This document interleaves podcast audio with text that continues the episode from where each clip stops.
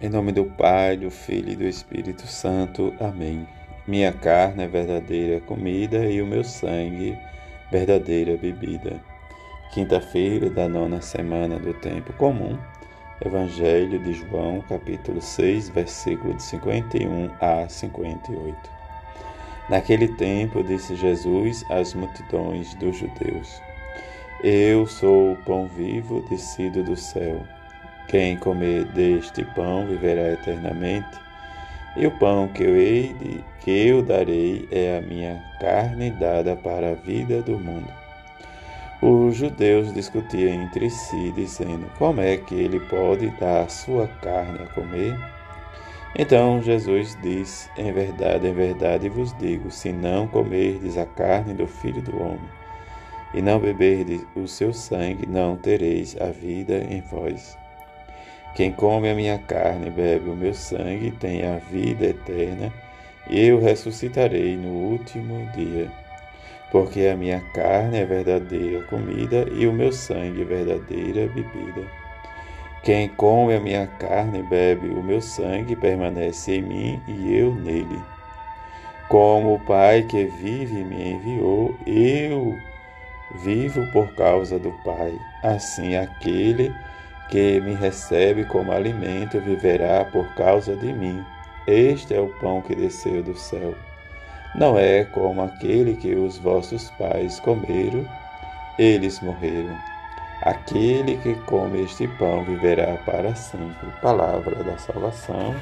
Glória a vós, Senhor.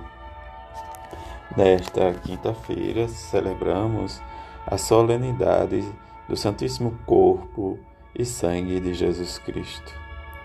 Esta solenidade foi instituída primeiramente na Diocese de Liege, Bélgica, em 1246. O Papa Urbano IV, em 1261 a 1264, estendeu a Igreja Universal. É celebrada na quinta-feira após a solenidade da Santíssima Trindade. Na celebração de Corpus Christi, os fiéis rendem graças a Deus pelo inestimável dom da Eucaristia, na qual o próprio Senhor Jesus se dá a nós como alimento de vida eterna. A Eucaristia é fonte e centro de toda a vida cristã. Portanto, Proclama-se neste dia a fé na presença real de Jesus Cristo nos dons eucarísticos. O nosso Salvador instituiu na última ceia, na noite em que foi entregue, o sacrifício eucarístico do seu corpo e do seu sangue para perpetuar, pelo decorrer dos séculos, até ele voltar ao sacrifício da cruz. Confiando à Igreja, sua esposa amada, o memorial da sua morte e ressurreição. Diz ainda São João Paulo II: Nos sinais humildes do pão e do vinho, transubstanciados no corpo e no sangue, Cristo caminha conosco como nossa força e nosso viático, e torna-nos testemunhas de esperança para todos. Se a razão experimenta os seus limites diante deste mistério, o coração iluminado pela graça do Espírito Santo intui bem como comportar-se, entranhando-se na adoração e num amor sem limites.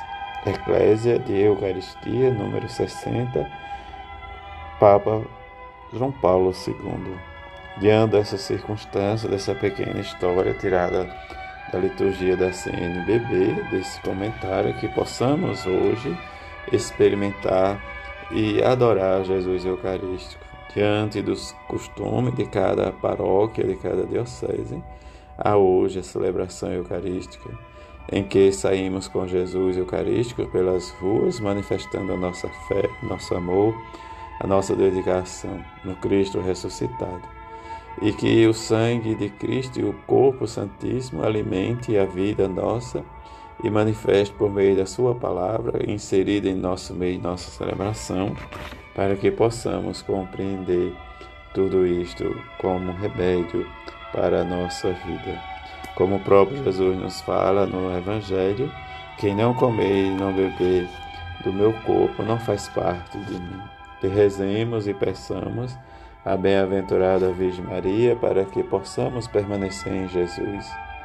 E permanecer em Jesus, nos darmos conta em que, diante deste permanecer em comunhão perfeita com Jesus e Eucarístico, nunca se descartam a importância e a necessidade da comunhão e unidade entre os membros do corpo místico de Cristo, em que a Igreja permanece sempre em Cristo, quem permanece em fraternidade permanece vivendo uma vida de irmãos e irmãs.